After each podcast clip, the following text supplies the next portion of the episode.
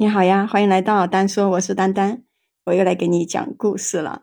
今天呢，我要讲的是有一个人呢，他叫张全，四十多岁，他呢也比较勤劳，为人和气，爱开玩笑。就是呢，他有一个缺点，特别的好色。他们两口子呢，在小区门口摆了一个烤鱼摊，生意非常好。有一天晚上呢，突然之间就变天了，刮起了大风，就感觉就有点冷飕飕的。不到十二点。客人都基本上走光了，他们两个人呢就正准备收摊的时候，就来了一位白衣女子，长发披肩。张全顿时就觉得看呆了，莫非这就是自己的梦中情人？张全就打发他老婆先回去，自己招待完这最后一位客人呢，就立马回家。白衣女子呢就要了一条烤鱼，一瓶啤酒，没有吃几口呢，就叫他过来买单。他一脸的微笑，看着这个美女，好白净的一张脸呀，好像白过了头，一双水汪汪的眼睛让他特别喜欢。他就说：“小姐，你看你也没吃几口，我就不要你的钱了。”白衣女子说：“不要了，张大哥，你是小本买卖，我怎么好意思呢？”张全一听，心里面就很高兴：“小姐，你怎么知道我姓张啊？”白衣女子说：“这附近哪个不晓得卖烤鱼的张大哥呀？”说着就妩媚一笑。把五十块钱呢就塞到了他的手里面，白衣女子就接着说：“今天我心情不好，这么晚了还要一个人回家，不如你送一下我吧。”他呢也答应了，正巴不得呢。然后呢就拦了一辆出租车，就轻声的问：“小姐，你家在哪里呀？”白衣女子呢又是一笑：“张大哥，你就别叫我小姐了，好见外呀。我叫李小倩，你就叫我小倩吧。我家住在公墓路。”他就说：“小倩这个名字好啊。”张全呢就有些神魂颠倒了。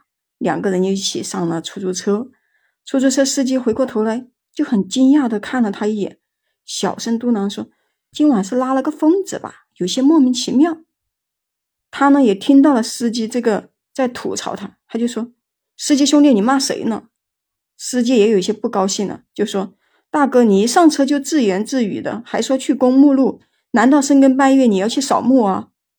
张全就转过头看着李小倩，李小倩呢还是笑得那么温柔，说：“我家就住在那里呀。”张全就恍然大悟，自豪地对着司机说道：“我身边的美女住的就是公墓路旁边的别墅区。”司机又看了一眼他，觉得他不像是个疯子，这个时候就慌了起来：“大哥，你是不是碰上什么不干净的东西了？”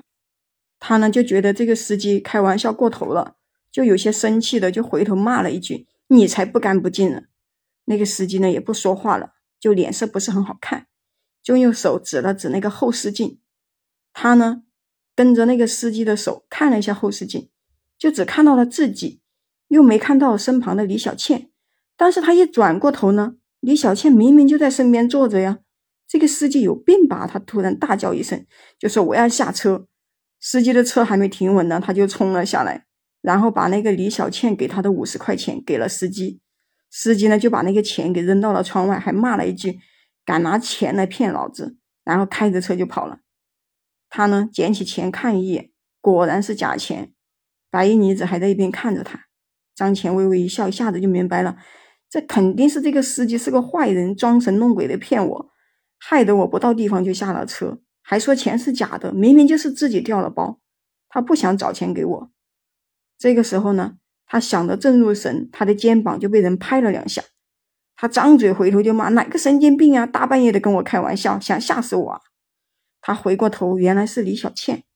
李小倩就说：“张大哥，你别光骂人了，我还在这里呢。”哇！这个时候张全说：“啊，是你啊，我没吓到你吧？”